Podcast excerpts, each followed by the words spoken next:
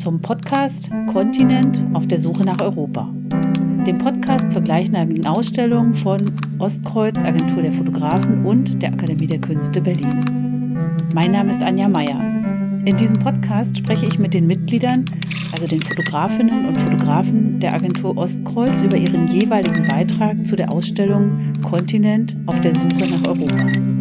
Unter diesem Titel präsentieren sie erstmals gemeinsam ihre Position. Was zeigen sie in ihrer Arbeit? Wie ist ihre Sicht auf den Kontinent Europa? Und wie arbeiten sie? Was macht sie als Fotografin aus?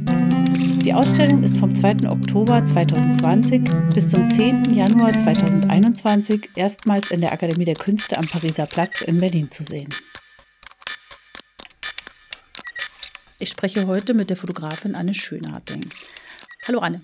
Hallo Anja. Bevor wir miteinander über deinen Beitrag zur Ausstellung sprechen, möchte ich dich unseren ZuhörerInnen kurz vorstellen. Du wurdest 1973 in Meißen bei Dresden geboren. Mhm. Seit deiner Ausbildung am Letteverein arbeitest du regelmäßig für renommierte Medien wie Geo, Stern oder die Zeit. Du beschäftigst dich aber auch mit freien Arbeiten.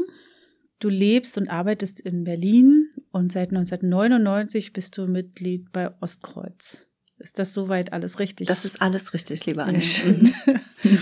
äh, Anne, bitte erzähl uns doch mal ein bisschen was über die Arbeit, die du hier zeigst und wie du zu diesem Thema gekommen bist. Die Arbeit, die ich zeige, heißt das Erbe. Äh, und zwar ist das ein persönliches Erbe, das ähm, von mir, also das Erbe meines Bruders und mir, ein ganz persönliches Erbe. Und zwar ist das ein koloniales Erbe was meine Familie seit, ich würde sagen, mittlerweile 100 Jahren äh, immer weiter vererbt, da mein Urgroßvater Willi Klare äh, von 1907 bis 1914 äh, für eine britische äh, Handelsfirma in Äquatorialguinea als äh, Farmverwalter tätig war und in der Zeit Objekte, Alltagsgegenstände und so weiter gesammelt hat. Und das wurde in meiner Familie immer weitergetragen. Kannst du uns mal was über Willi Klare erzählen?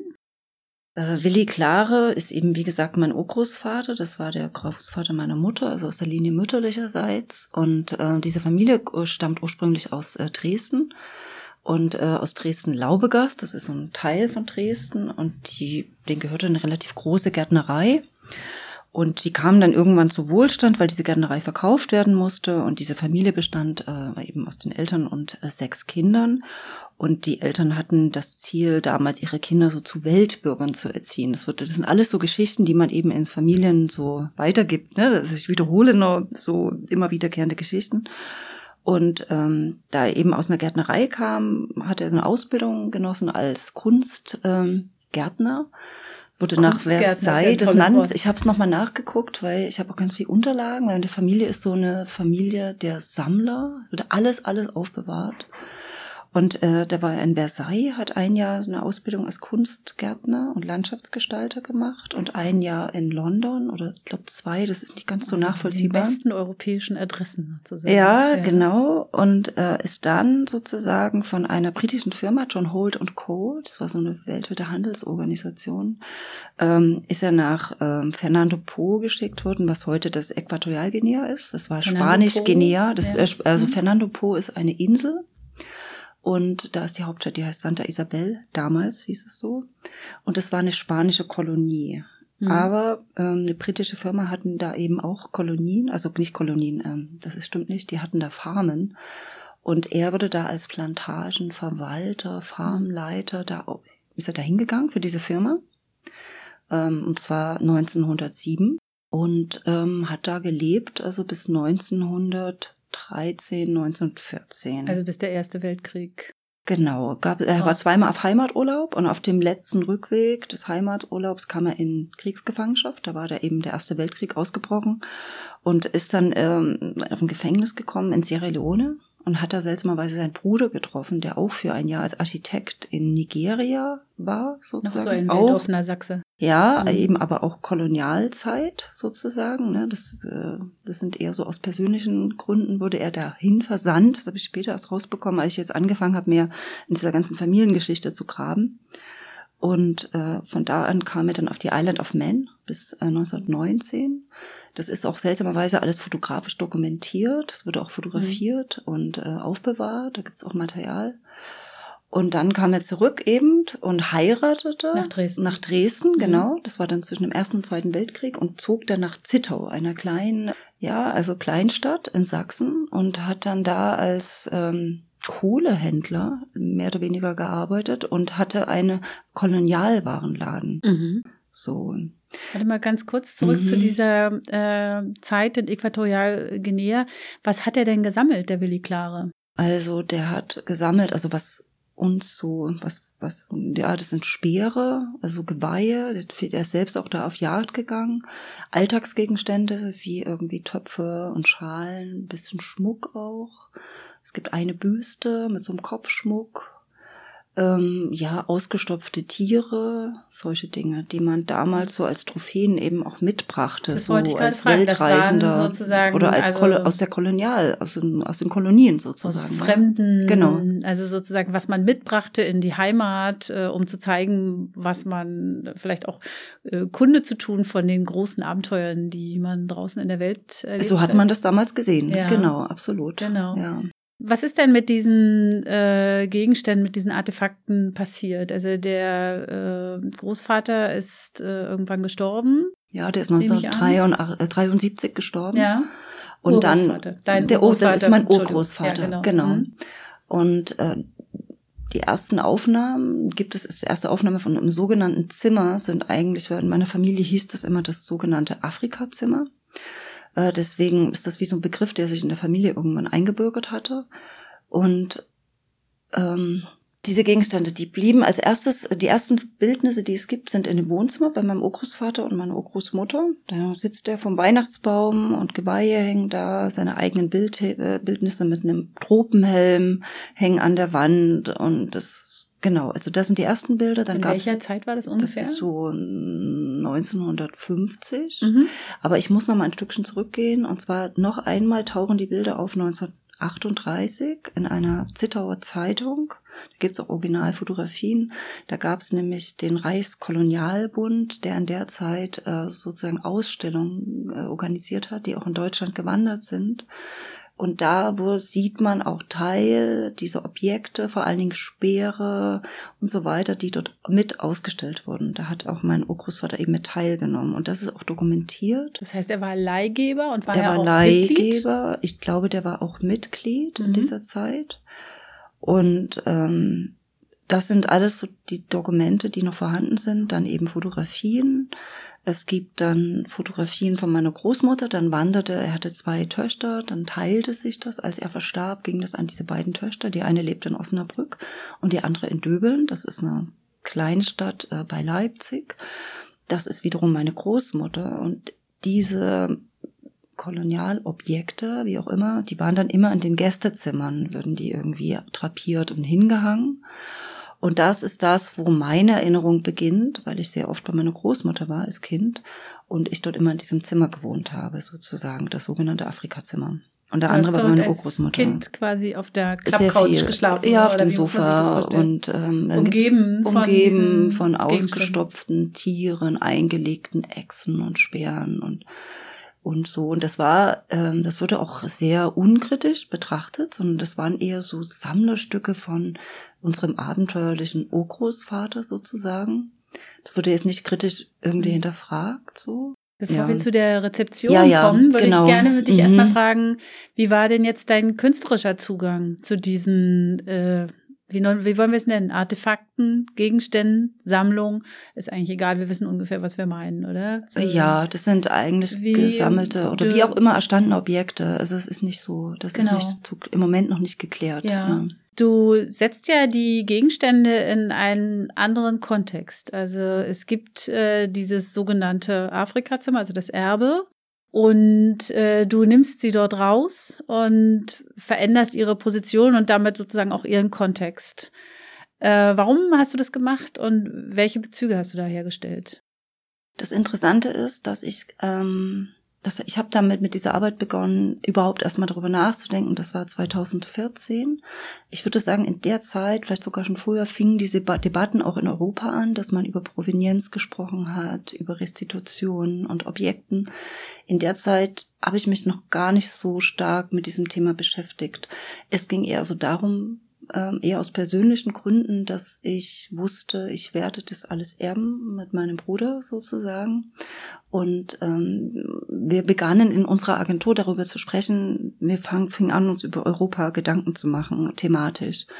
Und ich weiß, ich habe in der Zeit viel mit meiner Mutter gesprochen und ähm, ich habe sowieso immer sehr viel Fragen zu diesem Zimmer gestellt. Also ich glaube mit am meisten. Also ich habe, glaube ich, schon im Jugendalter immer gefragt, was bedeutet das? Ist doch irgendwie eigentlich auch irgendwie teilweise schrecklich. Also auch die Fotos und so. Und die toten Tiere. Und die Tiere, das komischerweise habe ich gar nicht so. Ich bin zwar Vegetarierin, aber das hat mich nicht so. Das komischerweise, ich, die mhm. sind ja eher für mich was Beruhigendes, die Objekte. Ich bin ja da sehr gern mhm. gewesen. Und also meine was Großmutter. Was Wunderschönes. Ja. Ich habe dieses Zimmer geliebt auch, ehrlich mhm. gesagt. Das so, das hat damit nichts zu tun, sondern ich bin, ich konnte mehr in Distanz gehen. In der Zeit war ich noch nicht in Distanz. Und dann habe ich 2016, äh, da waren meine Eltern verstorben in der Zeit und ich habe mit meinem Bruder dieses Haus geerbt und mit diesem Zimmer eben und das dieses Haus steht in einer kleinen Ort in Sachsen äh, in einer Doppelhaushälfte, einem Reihenhaus und ich kann es nicht sagen, aber ich habe heute nochmal drüber nachgedacht, was ich dir dazu sage, wie ich damit begonnen habe. Ähm, ich sehe jetzt intellektuell vielleicht ein bisschen klarer, aber ich habe sehr emotional gearbeitet. Also ich habe letztens nochmal so an die Surrealisten gedacht, an Merit Oppenheimer, die ich sehr verehre, ja. die irgendwann mal gesagt hat, die Künstler sind nicht dafür da, die Welt aus so einer rationalen Art zu beschreiben, sondern die greifen auf ihre Träume zurück und die Träume zeigen das Unterbewusste, was in der Gesellschaft sichtbar gemacht werden muss. Vielleicht ist das so ein Satz, der bisschen beschreiben kann, wie ich mit diesen Objekten damals gearbeitet habe. Das war eben, wie gesagt, 2017. Es war es waren draußen 30 Grad, heiß. Es fühlte sich an, also ich bin häufiger in afrikanischen Ländern gereist. Ich hatte so ein Gefühl, als wäre ich selbst irgendwo im Senegal oder mhm. in Namibia. Es war so heiß. Dann hatte ich meine Assistentin dabei und meinen großen schwarzen Hund, weil ich den nicht unterbringen konnte. Und ähm, ich weiß, ich bin morgens, ich habe nachts oft von diesen Objekten wie geträumt oder ich hatte oft mhm. so innere Bilder. Das ist auch eine Art von Anverwandlung, ne? Ich habe einfach mhm. begonnen und ich habe ganz viele Konzepte gehabt. Ich habe ganz viel nachgedacht. Ich habe ein ganzes Notizbuch gefüllt und dann habe ich immer abends habe ich mit Jana, das war heiß, wir haben, ich habe dann einfach mal fünf äh, Speere genommen, habe die auf den Boden gelegt, die liegen gelassen und dann habe ich so gedacht, ich glaube, ich muss auf das Feld, wo ich früher mit meinem Bruder immer gespielt habe oder wo ich mit meinen Eltern immer vorbeigefahren bin, sind, wenn wir zu meiner Großmutter gefahren sind. Und dann, oder ich habe den Elfenbeinzahn genommen und ich, ich kann es nicht beschreiben, aber das war eher so ein Gefühl, dass ich die Objekte wieder aus diesem eh komischen Kontext, mhm. aus einem Zimmer, wo sie eigentlich nie irgendwas zu suchen haben, also was sollen diese Objekte, die aus einem ganz anderen Kontext kommen, in einem kleinen städtischen Zimmer, was haben die da zu tun, habe ich die wieder rausgebracht, weil ich vielleicht vom Gefühl her hatte, erstens, ich habe verbinde ganz viel Liebe zu diesen Objekten und aber auch so dieses Bedürfnis, die müssen wieder ins Licht, die müssen wieder in die Natur, fragen. die müssen wieder in die Wärme gebracht Bisschen wie werden. Eine Befreiung, Freisetzung. So raus, Freisetzung, weil langfristig auch die Frage immer steht, was macht man denn mit so einem Erbe? Also das ist ja ein persönliches Erbe, es ist ein kollektives Erbe mittlerweile, denke ich. Es ist aber auch ein afrikanisches Erbe, weil wie kommt die hierher? Und weil der Kontext ist ja immer in gewisser Weise aus einem Gewalt- oder Unrechtskontext wurden diese Objekte ja entnommen. Auch wenn man nicht mehr nachvollziehen kann, wie das zustande kam, ja. Das sind aber Gedanken, die sind alle irgendwie interessanterweise alle viel später gekommen. Das war noch ein Prozess, wo ich eher intuitiv gearbeitet habe und ich bin dann eben auch mit einer ausgestopften Echse in das Haus meiner Großmutter gefahren, aber eher aus dem inneren Bedürfnis heraus. Und ich habe die wieder in so einen seltsamen kleinstädtischen Kontext irgendwie verankert oder in den Keller von meinem, von meinem Onkel und meiner Tante. Ich habe so komische, ich habe eigentlich komische Sachen gemacht, aber das war irgendwie total gut. Also die haben überhaupt nichts zu tun, dass man das irgendwie intellektuell begründen könnte. Komischerweise kann ich es jetzt fast eher beschreiben. Und dann denke ich mir auch wiederum, vielleicht ist das eher nur ein Beginn eines Prozesses. Und das können vielleicht andere daran deuten. Ich mhm. habe es eher aus einer Notwendigkeit heraus gemacht. Mhm. Ich habe mich gefragt, was Was bedeutete eigentlich es in der DDR, die ja keine, also von der aus man nicht, nicht ohne weiteres nach Äquatorialguinea reisen konnte, was bedeutete es äh, in der DDR, so euch ein Zimmer zu haben und wussten eigentlich außerhalb eurer Familie Menschen von der Existenz dieses Zimmers? Ähm, das Interessante ist, dass, wenn ich mich erinnere, war dieses Zimmer ja irgendwie immer da. Das hieß ja immer das Afrikazimmer. Das war einfach so normal. Ich glaube, als ganz kleines Kind habe ich gedacht, jede Familie hat ein Afrikazimmer, weil es war so normal. Ich habe das, glaube ich, noch nicht mal meinen Freunden erzählt, weil das so immer, es war halt immer da. Das war auch so ein Zimmer, wo das hatte fast Identitätsstiftendes, interessanterweise. Mhm. Und zwar ist meine Familie eher so, ich würde sagen, die waren eher so stille, oppositionelle also mein, mein Großvater war auch ein Bautzen als politischer Häftling. Also man war eher gegen die DDR gestellt, war aber still also und hat sich zurückgehalten. Das war sozusagen mhm. so ein mhm. politisches Gefängnis für acht Jahre. Mhm. Und das heißt, es wurde sehr viel über Reisefreiheit gesprochen. Es wurde sehr viel darüber gesprochen, dass das, was wir hier zu Hause besprechen, niemals an die Öffentlichkeit gelangen darf das Thema Kolonialismus war in der Zeit überhaupt kein Thema, in der DDR sowieso nicht. Ich weiß nicht, in Westdeutschland kam das später erst, auch spät. Ich glaube, erst mhm. heute fängt man wirklich ernsthaft an, letzten mhm. zehn Jahren darüber mehr zu sprechen, ist mein Eindruck. Ähm, das war in dem Sinne nicht so ein Thema oder man hat das so sehr verharmlosend, glaube ich, gesehen. Und für mich und für eine Familie war dieses Zimmer eher so ein, ein Symbol, interessanterweise für Reisefreiheit mhm. und die weite Welt. Und ähm, Afrika war für mich wie so ein, wurde ein absoluter Sehnsuchtsort. Ich, ich mhm. wollte immer gern nach Afrika. Also so die Menschen, die Pflanzen, alles. Es war, würde ich, ich habe gar nicht das so das Wissen und das, mhm. das Beschäftigen mit dieser Zeit, das ist dann erst später gekommen mhm. als Erwachsene. Ja, ich stelle mir so vor, das ist ja, äh, also auch wenn du wahrscheinlich nicht mehr mit deinem Urgroßvater darüber sprechen konntest, also der ja diese Dinge mhm. äh, zu euch gebracht hat, aber ist es wahrscheinlich damals äh, als so eine Geschichte von äh, Weltläufigkeit, also die, die Beweise von Weltläufigkeit deiner Familie vielleicht gelaufen. Stimmt das so? Ja, würde ich sagen. Ja. Also die waren eher symbolisch dafür, dass wir anders sind. Mhm. Also auch dass die Identitätsstiften des wir sind anders. Auch wir eine andere Herkunft, Vergangenheit, eine andere Herkunft. Erfahrung. Wir sind Weltreisende. Wir interessieren uns für andere Kulturen. Äh, das war, das war das Thema. Und meine Mutter war, das war auch der Grund. Es wird auch häufiger darüber gesprochen, ob man nicht auch ausreisen könnte aus der DDR, weil diese Beengung ist so deprimierend. Also gerade von meiner Mutter kam das, ging das sehr stark aus. Und ähm, kann auch sein, dass das unbewusst auch dazu geführt hat, dass ich dann später eben ähm, sehr viel gereist bin für Reportagen, für Aufträge und Wann bist je du denn ferner, das erste Mal desto Afrika besser. gereist eigentlich? Das erste Mal war, ich muss kurz überlegen, so 2000, nee, das war 1997. Mhm. War, aber wiederum Ägypten, aber ist ja auch mhm. Afrika. Mhm. Das war so die erste Reise, glaube ich. Ja es ist ja so eine Frage äh, vom Wert dieser Sammlung. Äh, das kann man ja gar nicht so einfach beantworten. Es gibt ja einen äh, Erinnerungswert, es gibt äh, also der fast schon persönlich und äh, für eure Familie sozusagen äh, ähm, fast ein Mythos bildet. Es gibt natürlich den Wert für die Personen, denen es vielleicht mal gehört hat oder die es hergestellt haben. Ähm, wie würdest du denn sagen, was ist der Wert dieser, äh, wie würde, ja, egal, freie Frage. Also freie ich will dich da gar nicht. Äh, ich kann dir nicht sagen, was es an Wert äh, bedeutet, äh, rein finanziellen Wert, wie man das heute einordnen würde. Ich finde sogar, dass die Frage sich gar nicht mehr stellen darf, interessanterweise.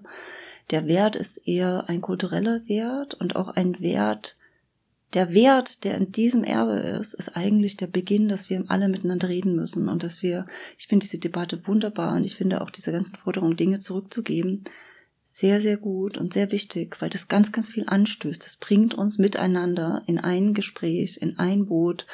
Und es ist eben mittlerweile dann fast ein gemeinsames Erbe. Aber ich denke, die Herkunftsländer haben das absolute Vorrecht. Und mein Herkunftsland, wir müssen eigentlich die Länder fragen, wollt ihr diese Objekte zurück? Äh, was würde das bedeuten, wo ist der richtige Ort, aber das können eigentlich noch nicht mal wir so richtig entscheiden, glaube ich. Aber es ist ein sehr komplizierter Prozess, mhm. weil ich habe auch zum Beispiel versucht, auch mit dem Ethnologischen Museum zum Beispiel ähm, Gelder zu beantragen, dass man die Provenienz äh, sozusagen erforscht. Das geht aber nicht als noch nicht als Privatperson. Das geht nur, wenn eine Institution sozusagen ähm, diese Objekte besitzt. Also mhm. Also da kann man so eine Provenienz starten, um rauszufinden, wo ist das eigentlich her, weil das ist teilweise nicht nur aus Äquatorialguinea, das ist auch aus Kamerun, teilweise vielleicht auch aus Nigeria so. Mhm. Ich habe selbst nicht die Kapazitäten dazu, habe ich festgestellt. Ich habe immer wieder Anläufe gemacht und aber mein alltägliches Arbeitsleben mhm. und so, das ist äh, wirklich komplex irgendwie. Ich glaube, das sind mehr, mehr so Alltagsgegenstände. Also ich glaube, so wertvoll wie so Benin, Bronze, also so Objekte ist das nicht. Das glaube ich mhm. nicht. Es gibt vielleicht ein, zwei Objekte. Aber wer weiß, also ich weiß es nicht. Ich wage das auch gar nicht so richtig einzuordnen, weil ich einfach keine Expertin bin, mhm. würde ich sagen. Mhm. Und der Wert ist eher der Wert eines, mh, hm, dass man das in die Öffentlichkeit bringt. Also, dass man zu mehr Geschichten erzählt. Mhm. Sagen wir mal so, es gibt so viele Objekte in Museen, es gibt Depots, es gibt Keller, unendlich viel, ja. Ich glaube, es gibt eine große Hilflosigkeit. Es gibt einerseits die Forderung oder die Anregung, die Objekte zurückzugeben, aber ich glaube, niemand, entweder weiß niemand, wie er anfangen soll, wohin, mhm. mit wem, unter welchen Bedingungen. Vielleicht auch Sorgen, dass man es nicht möchte. Das sind aber, das sind museale Themen. Mhm. Es ist aber ein politisches Thema eigentlich, ja, so. Und ich bin in der Hinsicht ein bisschen überfordert als Privatperson auf der einen Seite, fühle mich manchmal auch ein bisschen hilflos, aber ich denke, weil ich ja sehr künstlerisch mich mit diesem Thema beschäftige, freue ich mich fast, dass das so ein Weg ist, das erstens aus diesem Privaten herauszunehmen und das mehr ins Leben rauszubringen, also zu zeigen und sichtbar zu machen für die Öffentlichkeit. Und dann darüber hinaus, äh, denke ich, werden sich Dinge ergeben. Ja. Es wird Kontakte geben und ich, vielleicht gibt es dann irgendwann den Ort, dass es dann in ein Land kommt oder wandert oder was mhm. auch immer. Es würde mein Herz erfreuen. Ist natürlich auch noch mein Bruder, mit dem ich da auch noch ein bisschen noch sprechen muss. Aber das ist an sich, sehe ich das eher als Beginn eines Prozesses, sagen wir mal so. Und ich bin mittendrin. Der findet ja gerade auch in Europa und Deutschland vermehrt statt, ja. Mhm. So. Ja, das finde ich nämlich auch interessant, weil du hast ja quasi äh, als äh, Fotokünstlerin auch das, die Möglichkeit, das einfach äh, sichtbar zu machen. Das ist ja schon mal vielleicht wahrscheinlich deutlich mehr als viele andere Menschen, die vielleicht auch irgendwo äh, eine Sammlung, vielleicht ein paar Kisten irgendwo auf dem Dachboden oder deren Eltern versterben und sie finden da Tagebücher und, und also du bist ja schon ein ganzes Stück weiter und äh, kannst vielleicht auch so eine so eine sagen wir mal, Early Adopter-Rolle spielen dabei, ja, dass du also als eine der ersten das irgendwie jedenfalls in so einem künstlerischen Kontext äh, zeigst. Das finde ich eigentlich ganz interessant. Also äh, ich bin auch gespannt auf die Reaktionen auf diese Arbeit. Es geht ja auch um, äh, also die, die Schau insgesamt geht ja, hat ja Kontinent, ne, Europa. Ähm, und es geht da eigentlich auch in deiner Arbeit um die koloniale Vergangenheit Europas. Äh, Absolut. es ja. ist koloniale Vergangenheit mhm. Europas und unsere Auseinandersetzung jetzt damit. Mhm. Auch, ja. Kannst du dir, also welche Rolle sollte da die Politik spielen, die Kulturpolitik in dieser, in diesem Zusammenhang? Das ist ja so eine Mischung, ne? Also zwischen Darstellung, Provenienz, äh, staatliche, also wirklich äh, Bundespolitik, europäische Politik, Kulturpolitik, gleichzeitig Erinnerungspolitik. Also das ist ja eine wahnsinnig komplizierte Gemengelage. Äh, hast du da eine Idee, in welche Richtung, also wenn du dir was wünschen dürftest, wo sollte das, äh, wer sollte sich finden? Um sich dieses Themas eher mehr anzunehmen, anzunehmen? Also als erstes muss eine große Entscheidungsfreudigkeit her, ja, weniger Bürokratie. Und ich glaube, der Mensch, man sieht es gerade, wir sind ja mitten in der Corona-Krise, jetzt wo wir das aufnehmen, ähm, kann man sehr schnell handeln. Der Mensch handelt halt oft, wenn die Not groß ist. Und ich denke, das ist alles noch ziemlich bequem so. Ähm, ich glaube aber, es muss Impulse geben und die müssen politisch ja, vielleicht muss, müssen Museen auch gezwungen werden. Oder es muss, vielleicht was, Zwang ist vielleicht nie gut, aber es müssten Vorreiter her. Mhm. Vorreiter, die sagen, wir machen das, ja. Einer muss anfangen mhm. und sagen, wir möchten es gern zurückgeben, wir möchten gern mit diesem Museum arbeiten und wir geben das zurück und wir helfen denen, vielleicht, wenn es Not ist, sie zu unterstützen, weil vieles Wissen ist ja nun auch hier irgendwie dann eingelagert und das ist ja sozusagen, das ist ja ein großer Beginn. Und eigentlich hat das alles, also meiner Meinung nach, ist ja sozusagen, wenn man das aus einer Vogelperspektive betrachtet, gibt es diese koloniale Vergangenheit, die eigentlich im 17. Jahrhundert begann, als die ersten Eroberer in den Afrikan zum afrikanischen Kontinent, äh, Kon äh, Kontinent gekommen sind und angefangen haben, diese, diese Länder auszubeuten, aus einem völligen, ja, Selbstverständnis heraus eigentlich. Und das eben auch, also das große Thema des Rassismus, ja, der jetzt auch wieder sagen, immer wieder, immer wieder thematisiert wird und auch wieder zunimmt, ist so meiner Meinung nach, ist das eine gute, also ist das eine wichtige Möglichkeit, um einen Ausgleich auch zu schaffen, weil eigentlich sind nicht wir, die irgendwie ein Problem haben. Also wir sind diejenigen, die als geisteskrank sind. Das hat so wunderbar mal der Schriftsteller James Baldwin gesagt. Wir sind eigentlich befallen von einer Krankheit, dass wir glauben, dass wir dieses Deutungshoheit über alles haben, dass wir das Wissen gepachtet haben, dass mhm. wir wissen, wie wir die Welt zu deuten haben. Das weiße Und dass wir die weiß, das weiß, ja. genau, das weiße Überlegenheitsgefühl, das ist das, womit wir alle irgendwie oder mehr oder weniger infiziert sind. Und das ist das, was so grauenvoll ist, ja, so mhm. finde ich wirklich, das ist entsetzlich. Mhm. Deine Eltern sind ja leider schon verstorben, aber äh, du hast ja noch deinen Bruder zum Beispiel. Ähm, wie wird denn das in deiner Familie gesehen, wenn du jetzt anfängst, dich so kritisch auseinanderzusetzen mit diesem Erbe? Was ja, man könnte es ja auch einfach unberührt lassen, keiner weiß was davon. Ich werde da sehr unterstützt. Also ja? ich äh, habe da keinerlei Widerstände, das kann ich so nicht das sehen. Das ist toll. Nö, das ist, das ist an sich mhm. ähm, ist eine große Offenheit. Ähm, ich bin vielleicht auch die einzige, die da so äh, extrem eingestiegen ist in dieses Thema. So, es ist vielleicht auch eine Art, ja, es ist auch eine private Arbeit, weil meine Eltern verstorben sind und es war auch eine Art Bewältigungsarbeit mit meiner ganzen Familiengeschichte. Und ähm, ja, aber das ist darüber hinaus gewachsen und der Prozess geht gerade noch weiter und ich bin sehr, sehr dankbar darüber, einfach weil ich angefangen habe, so viel zu lesen, auch viel afrikanische Literatur und das ist ähm, sehr schön. Also es ist auch eine Möglichkeit, sich damit zu beschäftigen. So und ich freue mich eben auch auf Austausch, der aber kommen wird, glaube ich. So. Das ist schön. Das ist schön. Der wirklich, es freut mich, wie du, dass du da so, so positiv rangehst, finde ich richtig gut. Äh, ich würde dich gerne noch ein bisschen was zu deiner Arbeit fragen. Ähm, das ist jetzt ein kleiner Bruch, aber äh, das äh, gehört auch zu diesem Podcast, dass wir mal äh, mit den äh, ProtagonistInnen hier sprechen darüber, wer sie sind und wo sie so herkommen. Ähm, du bist ja seit 1999 schon äh, Mitglied bei Ostkreuz ähm, da warst du also so Mitte 20, 26 Jahre alt. Wie kam das und warum hast du als so junge Frau eigentlich äh, die Gruppe gesucht? Also das ist ja eher ein Alter der Individualität.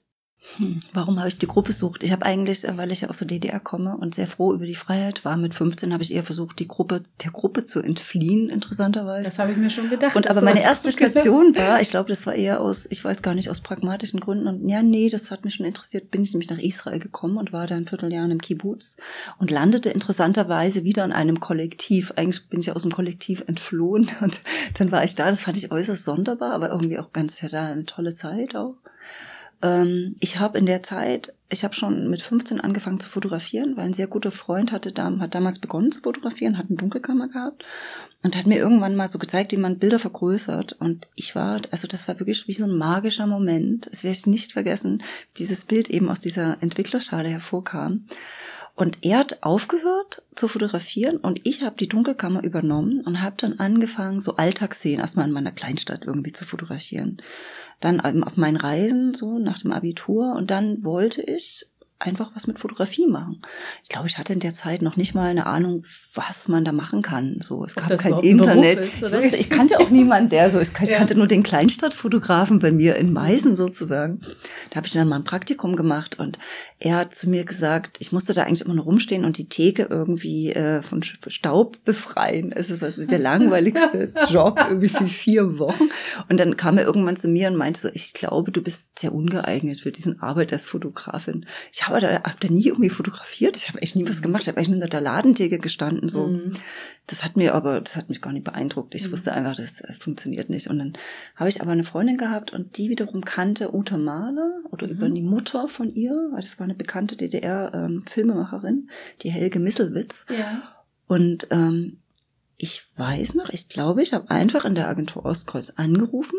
Damals saßen die noch in der Hans-Otto-Straße Nee, in der Niederk Niederkehle, Niederkirchner Straße. Prenzlauer Berg jedenfalls. Prenzlauer Berg. Und dann habe ich gesagt, Ute Maler, ich bin, äh, interessiere mich für Fotografie. Und dann war Ute zufällig auch da, so. Und dann, ja, komm doch einfach mal, wenn du in Berlin bist, schau da vorbei, bring deine Bilder. Und ich glaube, ich war 17 oder 18. Hm. Da hab ich, war ich noch nicht mal mit dem Abitur fertig. Dann bin ich nach Berlin gefahren und habe so meine einfachen schwarze Eisabzüge, ich mich mit Ute getroffen. Und ich weiß gar nicht, das war wie so ein Initialerlebnis. Also Ute hat sich ganz viel Zeit genommen, hat sich alles angeschaut.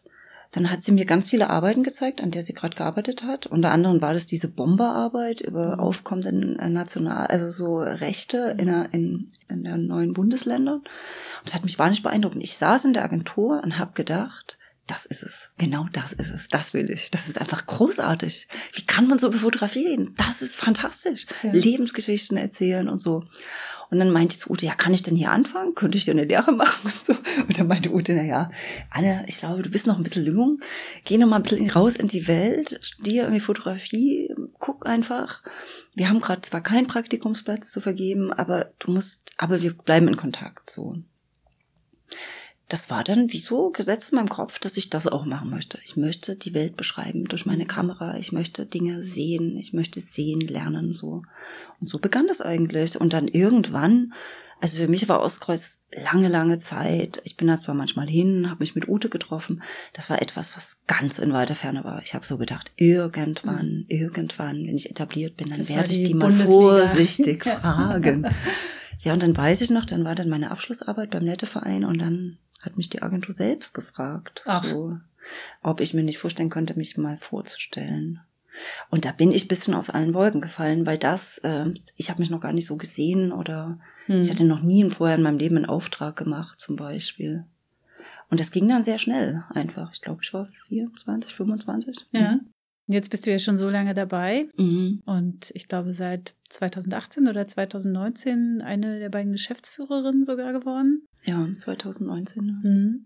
Wo geht es hin mit Ostkreuz? Du bist ja jetzt so ein bisschen mit äh, eine der derer, die da mit an der am Steuer stehen. Ich meine, ihr seid ja alle eine Gruppe und ihr entscheidet auch in der Gruppe, aber es gibt schon zwei Geschäftsführer. Wo geht es hin mit euch? Also ich kann dir nicht genau sagen, Anja, wohin es geht, weil ich nicht in die Zukunft blicken kann. Ich hoffe, es geht gut weiter, so wie bisher. Ich hoffe, dass wir uns treu bleiben und dass wir uns vor allen Dingen wachsen und weiterentwickeln. Also wachsen nicht in der Menge, sondern dass wir besser werden, umfassender, ja, dass wir einfach in Bewegung bleiben, dass wir nicht stehen bleiben, nicht erstarren, dass wir in Bewegung bleiben, so, und dass wir irgendwie was zu sagen haben und das in die Gesellschaft einbringen mit unserer Arbeit, so mit unserer künstlerischen Arbeit, mit unserer Sichtweise, mit unserer Ansatz der Autorenfotografie und dass wir überleben auch, also dass wir weiter bestehen können. Ich bin da aber sehr zuversichtlich, so. Und dass wir, ja, einfach, also ich glaube, ich, ich finde, Ostkreuz ist eine unglaublich tolle, solidarische Gruppe, so miteinander. Es hat fast so eine Familie irgendwie. Und ich bin natürlich schon so lange dabei und ich kenne alle Auf und Abs und ich kenne auch die Kollegen so gut und ähm, ich würde, es wäre wunderbar, wenn wir dieses Erbe, jetzt komme ich nochmal zurück, auch, ist ja auch eine Art Erbe, würdevoll auch weiterführen können und wachsen und uns weiterentwickeln Mhm. und bestehen und ja, relevant bleiben. Es fällt So. ja auf, dass ihr ähm, also generationenübergreifend äh, seid. Also ihr habt sehr junge äh, Mitglieder und auch äh, Mitglieder, die schon eigentlich im Rentenalter sind Mhm, und mhm, weiterarbeiten. Nicht trotzdem, Mhm. sondern einfach weiterarbeiten. Ja, ja, sehr gut. Ähm, wie gibt es da eigentlich Hierarchien in der Gruppe, also die sich einfach aus der Dauer der Mitgliedschaft ergeben oder wer ist Gründungsmitglied, wer nicht, äh, solche Sachen. Ja, also in gewisser Weise gibt es ja in fast allen Gruppen irgendwie Hierarchien. Also ich denke, unsere Hierarchien sind relativ, wie soll ich sagen, wir haben eine relativ flache Hierarchie, auch was mit uns, also wir haben ja auch Angestellte in der Agentur. Ich spreche ja gern von so einer, so ein neumodisches Wort, von der Kompetenzhierarchie. Also ich denke, das hat teilweise was mit dem Alter, mit der Erfahrung zu tun. Da hast du automatisch, bist du höher in der Hierarchie, finde ich persönlich. Und ähm, ansonsten sind wir alle gleich. Also eine, unsere jüngste, ich glaube Johanna ist die jüngste mit 22. Ich glaube, Sebastian, Sebastian Welz ist ist der der Welt. Ich weiß ja. selbst nicht so Mhm. genau. Ich glaube, Johanna ist zwei Jahre älter Ah, als ja. Ganz ehrlich, ich finde, da spielt Alter gar keine Rolle. Also mhm. ich finde, das ist das Gute. Alter ist in meinen Augen ja eh in gewisser Weise überbewertet. Es gibt weite, große, äh, wie sagt man, große Geister, die sind ganz jung und es gibt auch relativ äh, festgefahrene Menschen, die sind schon älter. Das äh, spielt in unserer Agentur nicht so eine Rolle. Also das ist, das Alter hat eine Erfahrung und alles Mögliche. Und aber Jüngere, die sind wahnsinnig wichtig, weil die einfach neue Gedanken, neue Power reinbringen und aber das haben die Älteren genauso. Also ich würde sagen, das äh, sollte eigentlich untergeordnet sein. Und ich glaube, das ist auch nicht so. Aber es ist natürlich das ganz normale Leben. Sobald man Kinder hat, sobald man in mittleren Jahren ist, sind ja Leute etablierter oder haben einfach eine Familie und haben vielleicht auch mehr Verantwortung noch für andere Menschen zu tragen. Das heißt, mhm.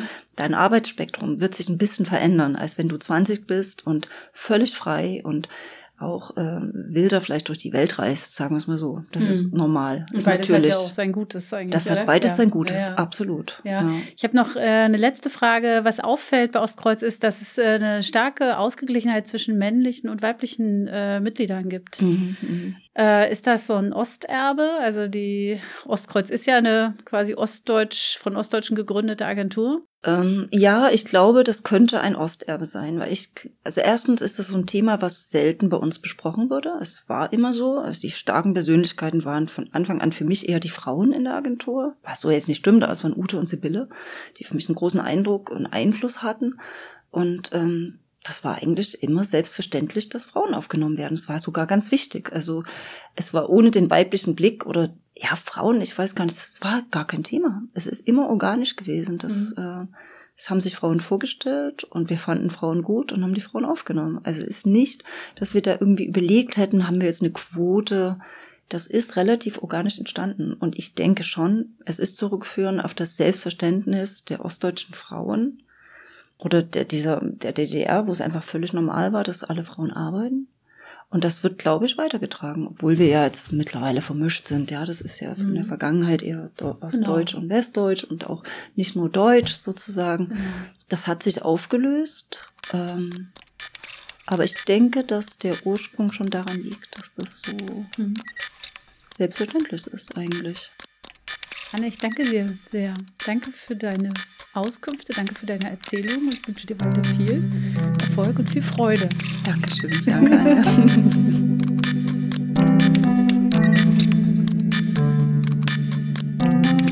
Das ist der Podcast zu Kontinent auf der Suche nach Europa. Eine Ausstellung von Ostkreuz, Agentur der Fotografen und der Akademie der Künste Berlin. Redaktion Anja Meyer und Thomas Winkler. Produktion und Musik Nikolai Kühling. Danke an die Taz, die Tageszeitung, für die Nutzung ihres Studios im Auftrag der Akademie der Künste Berlin und Ostkreuz Agentur der Fotografen.